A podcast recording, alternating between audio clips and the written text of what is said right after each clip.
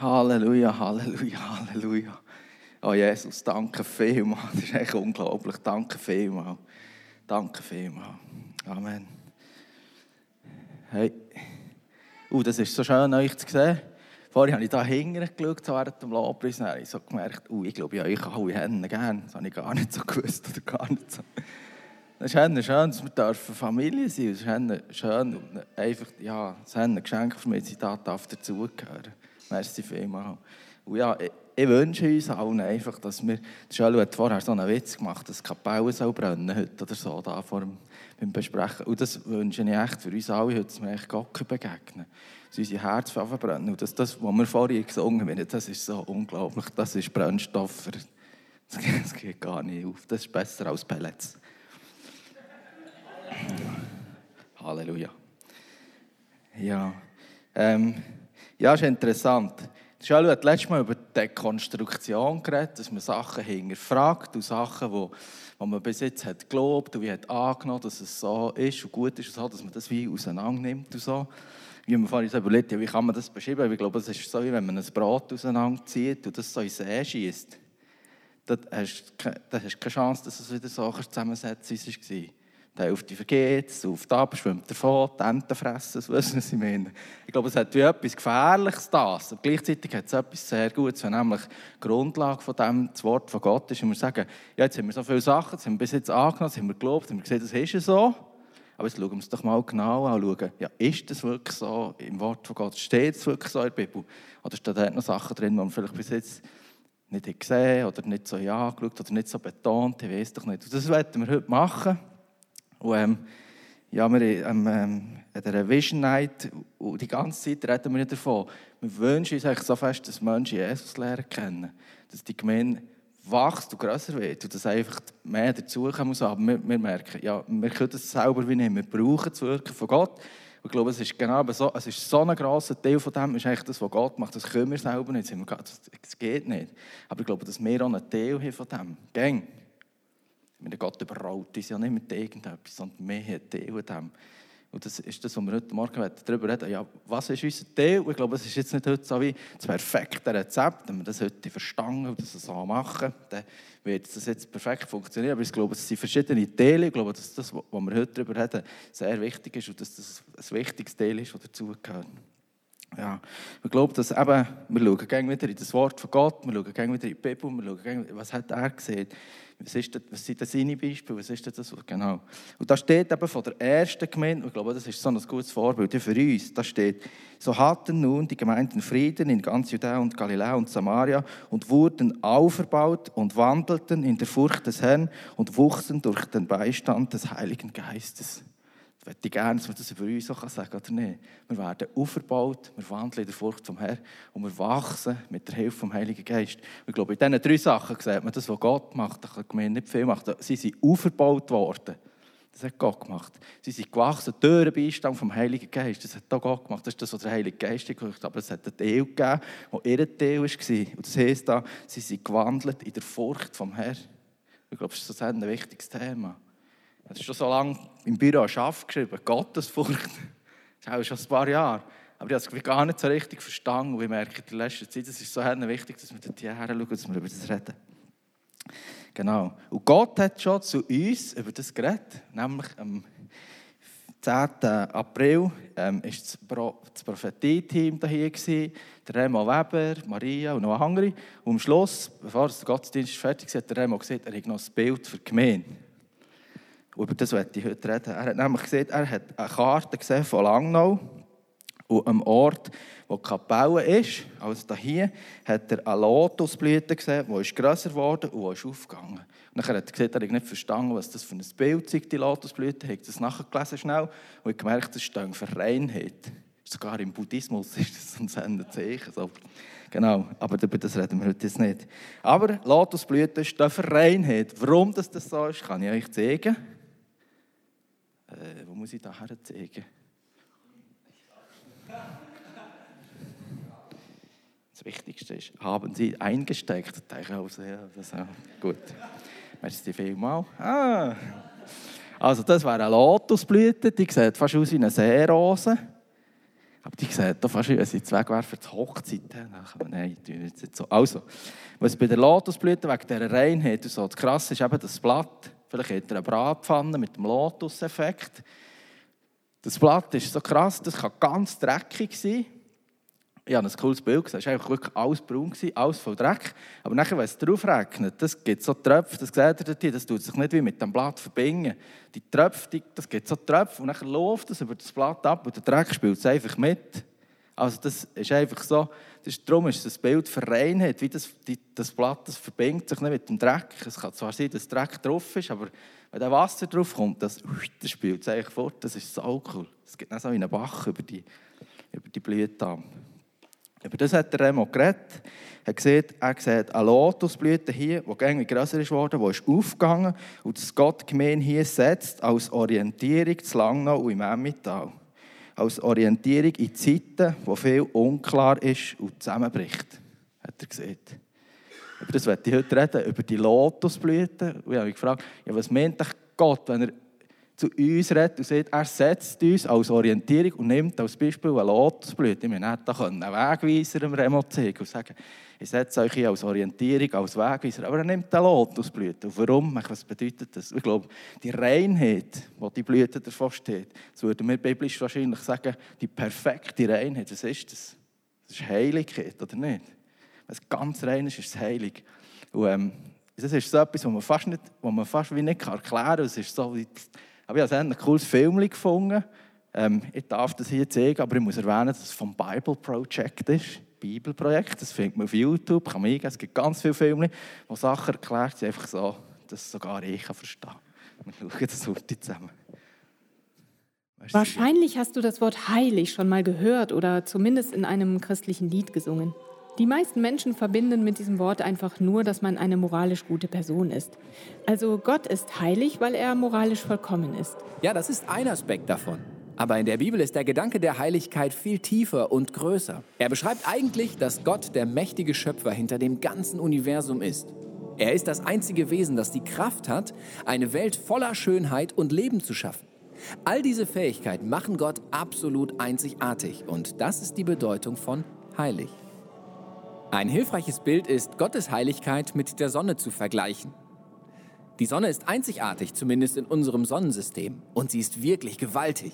Sie ist die Quelle von allem Leben auf unserem Planeten. Man könnte sagen, die Sonne ist heilig. Und man kann den Vergleich sogar noch weiter denken, denn der ganze Bereich um die Sonne herum ist ebenfalls heilig. Ja, denn je näher man der Sonne kommt, desto intensiver wird es. Ja, genau. All das Gute und die Kraft der Sonne, die das Leben erst ermöglichen, sind auch gefährlich. Ich meine damit, wenn man der Sonne zu nahe kommt, wird sie dich auslöschen. Und dieselbe Spannung ist auch im Zentrum von Gottes Heiligkeit. Wenn du unrein bist, ist Gottes Nähe gefährlich für dich. Nicht, weil seine Nähe schlecht ist, sondern weil sie so gut ist. Das erste Mal sehen wir diese Spannung von Gottes Heiligkeit in der Geschichte von Mose und dem brennenden Busch. Gott sagt Mose, er soll seine Sandalen ausziehen, weil er auf heiligen Boden steht. Und Mose verdeckt sein Gesicht aus Angst und Gott sagt, hey, komm nicht näher. Es ist wirklich heftig. Diese eindrückliche Heiligkeit Gottes wird noch deutlicher, wenn man sich die Geschichten von Israels Tempel anschaut. Der Tempel war der zentrale Ort, wo Gott mit seiner heiligen Gegenwart anwesend war. Und im Zentrum gab es diesen Raum, das Allerheiligste, es ist das Zentrum von Gottes Gegenwart. Egal, ob du nun ein Israelit im Land um den Tempel herum bist oder ob du ein Priester bist, der im Tempel arbeitet. Du bist in der Nähe von Gottes heiliger Gegenwart und das ist gefährlich. Ja, das ist ein Problem. Wie soll das also funktionieren? Nun, die Lösung in der Bibel ist, dass man rein werden muss. Also rein im moralischen Sinne. Ja, und das ist noch einfach zu verstehen. Aber die Bibel spricht auch oft von einer anderen Art von Reinheit, der rituellen Reinheit. Das ist ein Zustand, bei dem man sich von allem fernhält, was mit dem Tod zu tun hat. Zum Beispiel Dinge anzufassen wie kranke Haut, tote Körper oder sogar bestimmte Körperflüssigkeiten. All diese Dinge machen dich unrein. Rituell unrein zu werden ist nicht unbedingt sündig. Falsch ist es aber, in einem unreinen Zustand in Gottes Gegenwart zu kommen. Deshalb gab Gott den Israeliten ganz klare Anweisungen, damit sie wissen, wann sie unrein sind und wie sie rein werden können, um wieder in den Tempel gehen zu dürfen. Darum geht es im Buch Levitikus. Richtig. Aber dabei bleibt es nicht. Der Gedanke entwickelt sich weiter. Später in der Bibel finden wir diese wirklich interessante Geschichte mit dem Propheten Jesaja. In einer eindrücklichen Vision befindet er sich im Tempel direkt in Gottes Gegenwart. Er ist total verängstigt. Ja, er kennt die Regeln. Eigentlich sollte er dort gar nicht sein und er hat Angst, dass er vernichtet wird. Und dann kommt dieses seltsame Wesen, ein Seraphim. Ja, das ist wirklich ein seltsames Wesen. Absolut. Es kommt herübergeflogen und berührt Jesajas Lippen mit einer heißen Kohle und sagt dann etwas wirklich Komisches. Deine Schuld ist weggenommen und deine Sünde ist gesühnt. Diese brennende Kohle macht Jesaja also irgendwie rein. Ja, und das ist bemerkenswert. Denn wenn du etwas Unreines berührst, überträgt sich normalerweise die Unreinheit auf dich. Aber hier finden wir eine vollkommen neue Idee. Die Kohle, dieser heilige und reine Gegenstand, überträgt seine Reinheit an Jesaja, als sie ihn berührt.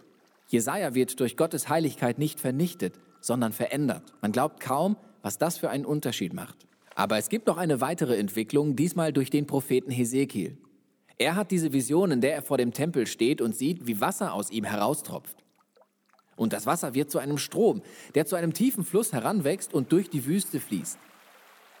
Er hinterlässt eine Spur von grünen Bäumen und fließt ins tote Meer und alles wird frisch und lebendig. Anstatt also rein zu werden und in den Tempel zu fließen, kommt Gottes Heiligkeit aus dem Tempel und macht alles rein und bringt es zum Leben. Was bedeutet das alles? Das wissen wir nicht, bis wir diesen Mann kennenlernen, Jesus. Er behauptet, dass er all diese alten Visionen erfüllt, allerdings auf überraschende Art und Weise. Jesus berührte Menschen, die unrein waren, Menschen mit kranker Haut, eine Frau mit chronischen Blutungen oder sogar tote Menschen.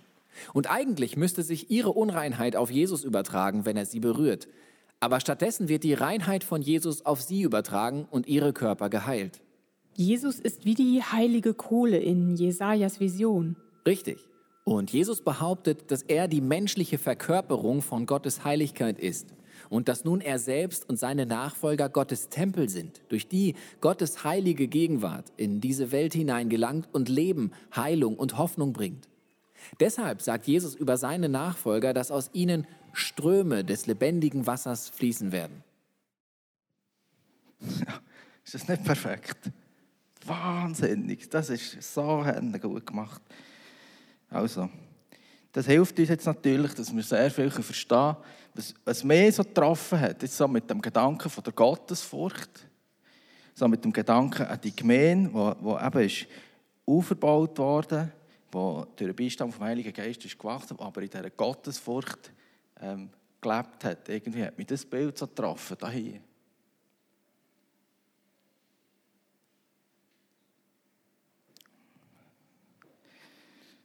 Ja, das ist etwas, was so, wo wir uns vielleicht viel auch nicht so bewusst sind. So, die Heiligkeit und die Herrlichkeit von Gott, das können wir nicht ertragen. Das funktioniert nicht. Da, sind wir in einer halben Sekunde genauso wie der Priester. Und wir gesagt, es spielt gar keine Rolle, ob der ein Priestergewand hat, im Tempel ist oder nicht. Es spielt gar keine Rolle, was wir machen. Und die Heiligkeit und die Herrlichkeit von Gott, wie mit dieser Sonne, das können wir nicht ertragen. Das löscht uns einfach aus. Das funktioniert nicht, das geht nicht.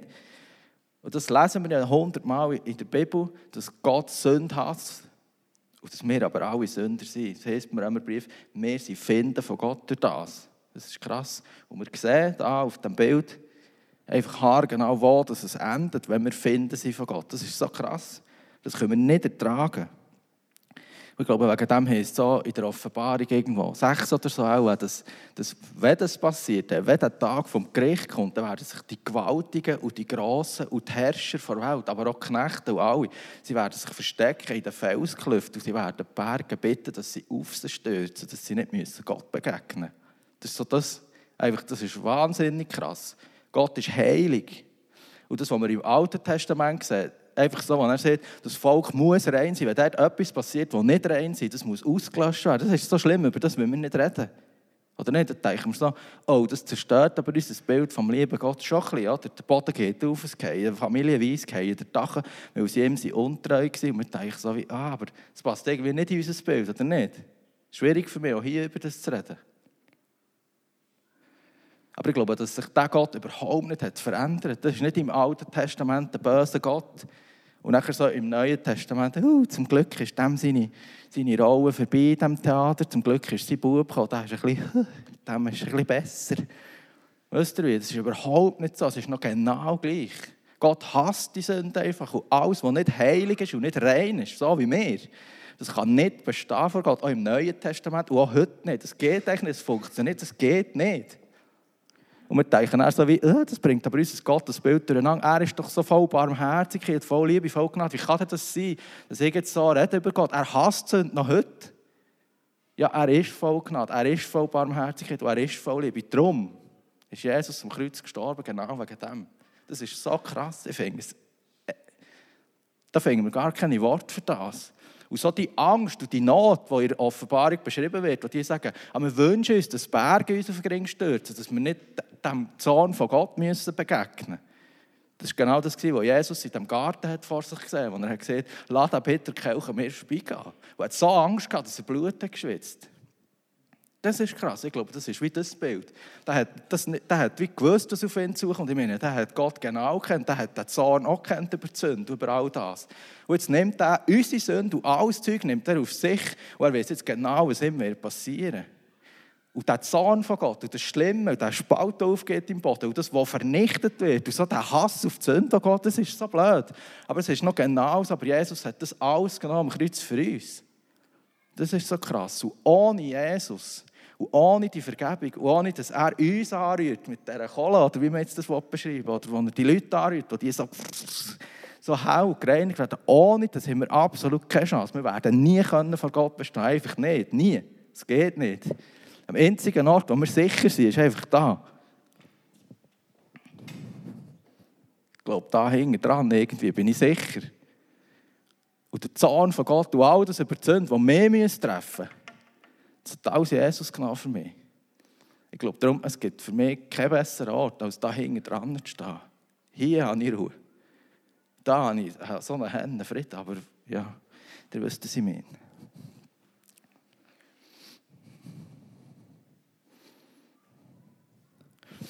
Ja, jetzt kommt eben das Bild, wo Jesus kommt, wo, wo das alles am Kreuz nimmt und was nachher uns berührt und wir, die, wo wir in seiner Nähe sind, jetzt werden wir so verändert.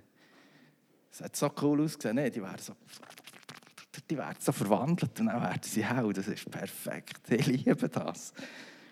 Genau. Und jetzt ist das Bild vom Remo, wo, wo er sieht, eben, er sieht hier die, ähm, die Blumen von der Reinheit und Gott setzt uns hier als, als ähm, was hat er gesehen? Als eine Orientierung zu Langnau. Er setzt die Gemeinde als Orientierung. Ich habe gedacht, Orientierung. Wir haben auch OL gemacht in der Schule. Da hat man doch so Karten gelesen. Bei der Orientierung geht es doch darum, dass man den Weg findet. Ah, der Herr Jesus ist der Weg. Das ist perfekt, das gefällt mir irgendwie. Wenn wir Orientierung sind, ich glaube, dann geht es darum, dass wir den Leuten den Weg zeigen. Und meine Frage war jetzt natürlich, wenn Gott jetzt dem Remo so ein Bild zeigt über uns und sagt, er sieht da so eine Blume, die ausgeht, die ist so rein frage ich mich jetzt natürlich schon, ja, seht jetzt Gottes über uns schon, dass wir schon rein sind eben?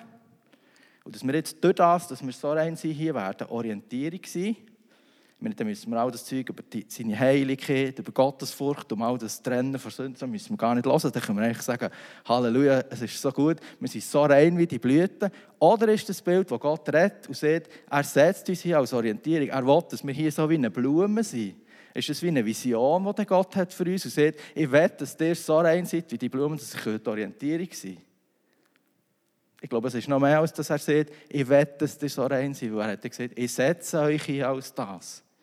Aber ich glaube, wir können das nicht sein. Wir können nicht sein wie so eine Blume. Wir können jetzt nicht irgendwie leben, wo ich sage, ah ja, wir sind jetzt eben so rein, weil das hat eben Gott gesehen, so das. Es hat jetzt eben, genau wie bei der ersten Gemeinde, hat es wieder mit dem zu tun, ja, was ist der Teil von Gott? Sie werden aufgebaut, sie wachsen, weil der Heilige Geist in hat. Aber was ist ihr Teil? Ja, sie leben in der Furcht von Gott, wegen dem hat das zusammen wie funktioniert. Das, was Gott will und das, was unsere Aufgabe ist, das funktioniert nie ohne die Furcht vor ihm. Und ohne, dass wir uns genau nach ihm richten ohne dass wir manchmal das dekonstruieren, was wir uns aufbauen, was so schön und gäbig ist und so angenehm. Ich glaube, es funktioniert nur, wenn wir uns genau einfach nach dem richten, was Gott sieht. Ja. Und ich glaube, dass jetzt eben bei dieser Frage, ja, seht jetzt Gott, ihr seid so heilig wie die Lotusblüten oder seht ihr, ihr sollt so werden wie die Blüten? Ich glaube, dass beides richtig ist. Ich glaube, dass die Antwort auf die Frage ist, ja, beides ist richtig. Wir sind so rein wie eine Lotusblüte. Warum? Weil Jesus hat uns doch angerührt. Oder nicht? Wir sind doch verändert worden. Wir haben den Heiligen Geist bekommen. Er hat uns unsere Sünden vergeben. Wir haben ein neues Herz bekommen, ein neues Leben. Unser Name ist geschrieben im Buch vom Leben. Das ist so perfekt. Also man kann sagen, ja, wir sind schon rein und heilig. Das ist so cool. Beim äh, Kolosser 1 steht das da so schön. Auch euch, die ihr einst entfremdet und feindlich gesinnt wart in den bösen Werken, hat er jetzt versöhnt. In dem Leib seines Fleisches, das ist der Tod von Jesus am Kreuz, durch den Tod, um euch heilig und tadellos und unverklagbar darzustellen vor seinem Angesicht. Das ist uncool. Er stellt uns durch seinen Tod am Kreuz, durch das, dass er uns so anrührt und wir verändert werden und neue Geister bekommen und ein neues Leben bekommen, stehen wir jetzt heilig, tadellos und unverklagbar vor dem Vater. Wie ist das? Also wir nähern uns einmal, wenn wir gestorben sind, nähern wir uns dem Vater, wir nähern uns dem Tag vom Gericht, dieser Heiligkeit, die so ist wie die Sonne, aber wir verbrennen nicht. Wow, ist das cool. Aber ich glaube, dass in dem gleich noch so wie ein Teil bleibt von dieser Furcht, oder nicht?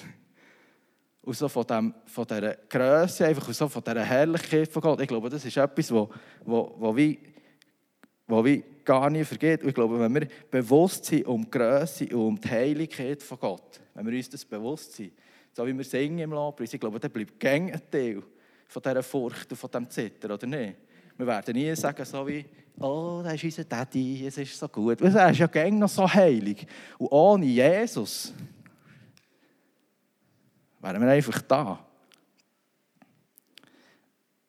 Ich glaube, ich glaube, wenn wir nach sind und uns das bewusst sind, so, wie heilig das er ist und wie gross das er ist, dann werden wir uns wie gegen so diesen Moment in Erinnerung haben, wo er uns gereinigt hat und geheiligt hat. Und ich glaube, genau das ist ein Schlüssel für das, was wir hier erleben wollen. Ich glaube, wenn wir sehen, dass durch uns, so wie... Ah, ich glaube, das auch noch. Das ist nicht cool steht doch beim Johannes 7, 37 oder 38 oder so, steht doch, dass Ströme vom lebendigen Wasser von uns werden ausgehen. Schaut mal, wie cool das, das aussieht. Die sind auch genau so hell wie Jesus. Die sind so leuchtig gemacht worden von ihm. Und jetzt passiert mit denen genau das Gleiche wie mit Jesus. Oder nicht? Das, ist, dann geht das Wasser vom Leben geht jetzt von innen aus. Und das ist doch das, das, ist doch das Bild von dem, was wir uns wünschen, oder nicht? dass von hier aus die Ströme vom lebendigen Wasser fließen, dass Menschen Jesus sehen können und in Berührung kommen mit dem Wasser, das Leben spendet, das plötzlich vom Tür einfach grün wird. Und das nachher, aber das ist das Wasser, das das macht. Das sind doch nicht mehr. So wie, oh, jetzt müssen wir noch einen Evangelisationskurs machen, jetzt müssen wir auch noch, wisst ihr, das ist nicht das. Das ist ja das Wasser, das das macht. Aber das passiert in der Verbindung mit dem Heiligen Gott, das passiert in der Verbindung mit dem, was Jesus zum Kreuz hat gemacht hat. Ich finde das so cool. Ich glaube, das ist echt ein Schlüssel für Erweckung. Dass wir die Gottesfurcht in unserem Herzen haben, dass wir das nicht vergessen, dass wir nicht liederlich werden, dass wir nicht sagen, ja, es ist schon okay oder so, sondern dass wir, und genau über das werde ich jetzt reden, weil ich habe etwas gefunden in der Bibel und das ist vielleicht so das, was ich ganz am Anfang habe gemeint. Wir sagen vielleicht gegen so Sachen und denken, es ist so und manchmal ich habe etwas auf dem Herz gehabt, zum Erzählen. Also dachte ich, aber ich darf das nicht sagen. Das ist auch nicht so, weil ich das so wie nicht gehört. Aber ich habe so viele Orte in der Bibel, ich kann jetzt nicht alles vorlesen, aber wir können das sonst, oder können es selber suchen, das ist noch besser. So vielen Orten habe ich das gefunden, dass Gott von dem redet. Und zwar von dem, dass es jetzt einen Teil gibt, auch von uns. Wir sind jetzt heilig gemacht worden. Aber es geht jetzt nicht darum, dass wir uns das Datum von unserer Bekehrung da in den Arm tätowieren oder so, dass wir gehen wissen, ah ja, stimmt, ich bin gerettet. Sondern es geht eben darum, dass wir Jesus nachfolgen. Dass wir von dem Moment an, wo wir so heilig gemacht sind worden, dass wir jetzt leben mit dem Lotus-Effekt.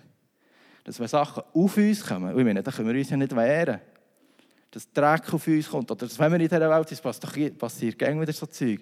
So die Versuchungen und so die Sachen. Oder wir werden verrückt oder so. Ja, das passiert so schnell, dass wir dreckig werden irgendwie. Aber die Frage ist jetzt, ob wir das auf uns drauf lassen Und wenn wir dann plötzlich da hinter dem Kreuz vorkommen, weil es noch gäbig ist und machen ein bisschen andere Sachen und wir sagen so, ja, wir wissen jetzt das Datum noch, von dem Moment, wo wir dort hinten sind versöhnt worden. Und dann kommen wir langsam führen und dann leben wir irgendein Leben und richten uns vielleicht nicht mehr so genau. Wisst ihr, was ich sagen Ich glaube, es ist so wichtig, dass wir dort hinter dem Kreuz bleiben. Wir müssen uns nicht hinter Jesus verstecken. Das Bild himpelt schon ein bisschen. Ich glaube, wenn wir geheiligt sind und in der Nachfolge von Jesus, dann können wir wirklich voll vertrauen, was heißt beim Hebräer 4,16, vor Gottes Thron, ja, wir müssen uns nicht mehr verstecken. Wir können nur durch Jesus das. Das wollte ich sagen. Es gibt jetzt einen Teil von uns, dass wir uns wirklich danach richten. Und das heißt so vielen Orten in der Bibel, das wollte ich sagen. Jetzt habe ich in meiner Bibel so Gut. Ich bin auch ein Opfer von dieser Zeit. Also, es heißt da, wir singen in dem Leib seines Fleisches durch den Tod, um euch heilig und tadellos und unverklagbar darzustellen vor seinem Angesicht. Hat es jetzt geheißen, oder? Heilig, unverklagbar, tadellos. Stellt uns Jesus vor dem Angesicht von Gott her. Jetzt geht es aber noch weiter. Normalerweise ich jetzt aufgehört zu lesen. Aber jetzt heißt da im nächsten Vers, wenn ihr nämlich im Glauben gegründet und fest bleibt und euch nicht abbringen lasst von der Hoffnung des Evangeliums. Jetzt heißt da noch ein Wenn. Jetzt steht da, wir sind geheiligt, tadellos und unverklagbar. Und jetzt können wir nicht eigentlich einen Punkt machen und sagen, oh, das ist so schön, jetzt sind wir sofort zu. Wir sind heilig, unverklagbar und tadellos. Das ist perfekt. Aber wenn wir da weiterlesen, heißt ja, wir sind es, wenn wir im Glauben gegründet und festbleiben und wenn wir uns nicht abbringen von dieser Hoffnung. Das ist krass. Und das hat tun mit dieser Gottesfurcht, dass wir uns bewusst sind, wer Gott ist und dass wir uns bewusst sind, wo das wir eigentlich wären. Wir brauchen Jesus nicht nur am Tag, wo wir uns bekehren. Wo der Evangelist so schön geredet dass sie uns gedacht oh, jetzt müssen wir auch echt führen. Wir leben jeden Tag in der Nachfolge von Jesus. Jeden Tag Studieren wir doch das. Manchmal haben wir vielleicht nicht Zeit, das war kein Druck.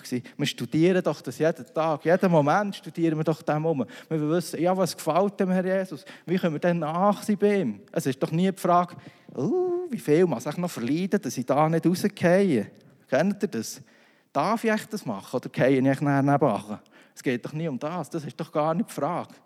Ich glaube, wenn wir das verstanden, was wir vorher gesungen haben, wie gross das, das ist, was Jesus für uns gemacht hat, dann werden wir nie fragen, wie nach kann ich noch am Abgrund stehen, dass ich dem Tag vom Gericht nicht rausgefallen bin bis dann. Sondern ich frage mich doch viel mehr, Jesus hat so viel gemacht für mich. Von diesen blöden, gekreuzten Augen, weil es mich geküchelt in der Gegenwart von Gott, ich würde es nicht ertragen. Hat er mich geredet, er hat mich neu gemacht, er hat mich so leuchtig gemacht dass jetzt Ströme vom lebendigen Wasser vom Meer ausgehen. Jetzt werde ich doch nicht überlegen, wie nach dass ich hier im Abgrund kann stehen kann, dass ich nicht kann. Das werde ich nicht machen. Ich werde so erfasst sein doch von dem. Oder nicht? Von dieser Vergebung und von dem Feuer, vom Heiligen Geist und von dem neuen Leben. Dass ich dauernd nur frage, oh Jesus, wie können wir denn näher sein bei dir? Was können wir denn noch machen für dich? Und es etwas gibt, wo wir nicht sicher sind, ist das okay oder nicht? Aber dann würde ich es doch nicht machen. Oder würde ich dann auch sagen, hast doch gleich gesagt, oh, das ist doch nicht so schlimm. Oder ich bin ja gereinigt worden. Ja, so habe ich bis jetzt auch gedacht. Aber es steht da drin, wir sind heilig, tadellos und unverklagbar von unserem Vater, wenn wir an dieser Botschaft vom Evangelium festhalten. Wenn wir sagen, ja, wir sind gerettet, aber plötzlich gehen wir irgendwo her. Ja, dann kann es sein, dass wir plötzlich nicht mehr gereinigt und heilig sind. So.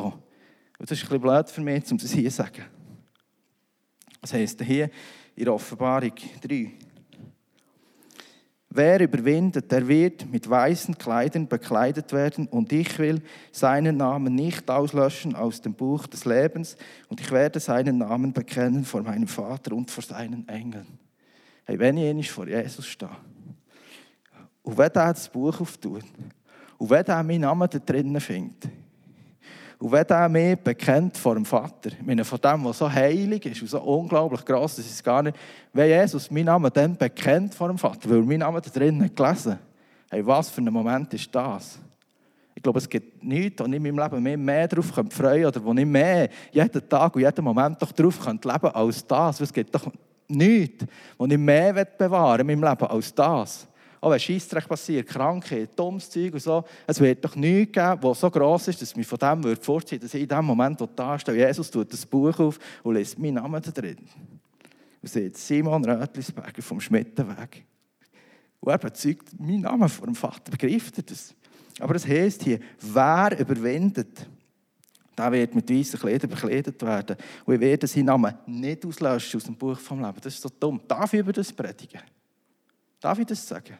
Es heisst, der Name nicht auslöscht aus dem Buch vom Leben. Das heisst, der Name ist mal drinnen gestanden, ist aber wieder ausgelöscht worden. Das ist so blöd. Aber das habe ich da drin gelesen, es steht so vielen Orten. Dann gibt es doch das Beispiel so mit dem, ähm, mit den Trauben, ah, mit dem Weinstock und mit den Reben. So, ja, wenn wir nach sind, dann werden wir viel Frucht bringen. Das haben wir schon so tausendmal gehört, oder nicht? Dort heisst es aber auch, wenn wir nicht nach sind, dann werden wir verbrannt werden. Ja, wir wären ja auch einmal an diesem Weinstock gewesen. Aber wenn wir nicht nachbleiben, werden wir verbrannt. Das ist so krass. Das steht alles da drin. Und steht hier noch so ein Vers, den wir so gerne zitieren. Dann werde ich euch annehmen und werde euer Vater sein und ihr werdet meine Söhne und Töchter sein. Das ist doch so das, was wir so, ja, wir sind Söhne und Töchter vom Vater, ja. Aber es heißt nachher hier, was die Antwort ist von uns. Und das ist das, was ich heute eigentlich sagen wollte. So groß sind also die Zusagen, die Gott uns gemacht hat, liebe Freunde. Welche Zusagen? Aber dass wir Söhne und Töchter sind. Dass das am Kreuz alles zusammen für uns so, so grosse Zusagen, die Gott uns gemacht hat. Deshalb wollen wir uns von allem fernhalten, was uns in unseren Gedanken und in unserem Tun beschmutzt. Und wollen in Ehrfurcht vor Gott ein durch und durch geheiligtes Leben führen. Das ist irgendwie, es mir einfach zum Verstehen, nicht? Steht genau so hier. So gross ist das, was Gott hat gemacht hat. Und es ist jetzt unser Teil von dem. Wir können nicht einfach sagen, ja, wir sind gerettet, es ist jetzt alles gut, wir leben irgendwie weiter und die Früchte werden dann schon kommen. Nein, es heisst jetzt, und wegen dem, weil das so gross ist, was Jesus hat gemacht hat, werden wir jetzt alles geben, dass wir in unserem Tun und unserem Handeln nicht beschmutzt werden. Gut, jetzt ist meine Zeit schon vorbei. Ich werde noch ein Beispiel erzählen. Ich habe da noch viele Sachen aufgeschrieben. Ja, was würde dazu führen, wenn wir das hüten, dass wir uns nicht beschmutzen in den Gedanken, und unserem Tun. Ich meine, es passiert ja gerne wieder, dass etwas dumm Aber die Frage ist nicht was wir, lassen wir uns abwaschen von dem Wasser, vom Heiligen Geist, von dem, dass wir wieder sauber werden, dass wir das abwaschen von uns, dass wir wieder rein sind. Ein Beispiel wollte ich noch sagen. Wir haben äh, so ein, so ein äh, Insektenschutzding bei uns hermachen, der die Tür so von raus. Unser Haus ist ja noch nicht so alt. Und dann hat er gefragt, ja, wie ich das anmachen soll, ob ich es dann anschrauben oder soll ankleben soll. Dann habe ich gedacht, einfach nicht schrauben. Das hat mich Hände geruset. Ich dachte, das sind so schöne neue Fenster, da machen wir sicher keine Löcher drin. Dann habe ich gesagt, ja, ich würde schon lieber kleben. Also dachte ja, erzählen sie auch bei Bude, ja, in der Flugzeugindustrie wird viel geklebt. Dann dachte ja, wenn es einen Flüger hat, dann hat es auch unser... Gut, dann habe ich gesagt, keine Schrauben, ich will keine Schrauben, ich will, dass es klebt.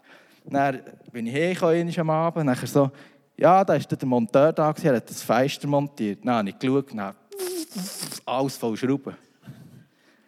Genau. Dann bin ich beschmutzt worden. Und es hat mich so aufgeregt. Ja, so dachte Donnerwetter, jetzt haben wir doch über das geredet.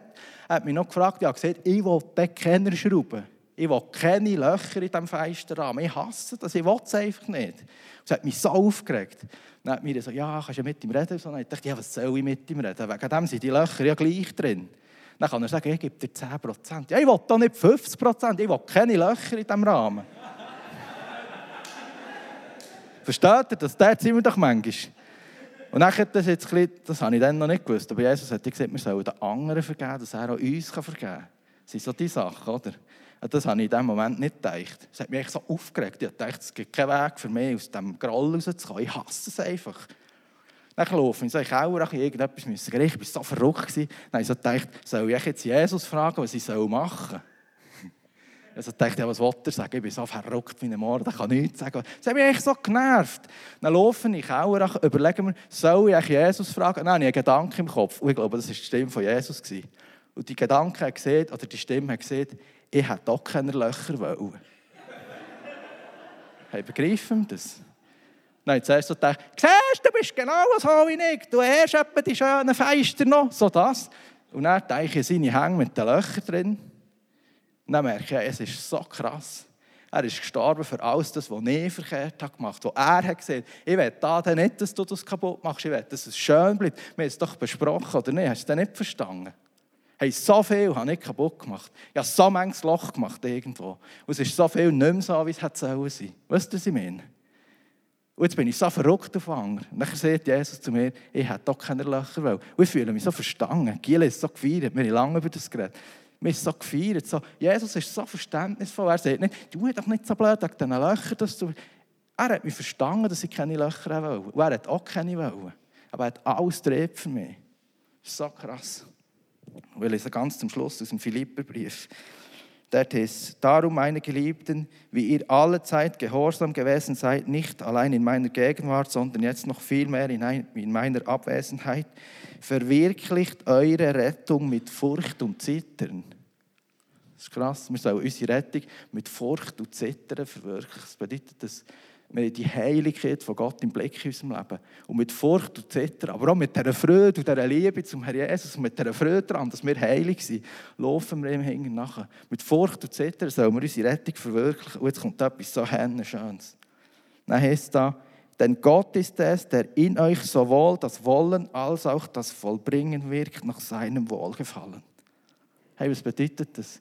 Er will, dass wir diesen Lauf vollenden Er will, dass wir an einem guten Ort herkommen. Er will, dass wir ein heiliges Leben leben. Das steht da drin und das hat der Remo gesehen mit dieser Blüte. Er will, dass wir heilig sind. Aber er will auch, dass wir ihm treu sind und dass wir bei allen Sachen in unserem Leben, in unserem Tun, in unseren Gedanken ihm nachfolgen. Und er sieht uns, er scheint zu wollen und er scheint zu vollbringen durch seinen Heiligen Geist. Halleluja.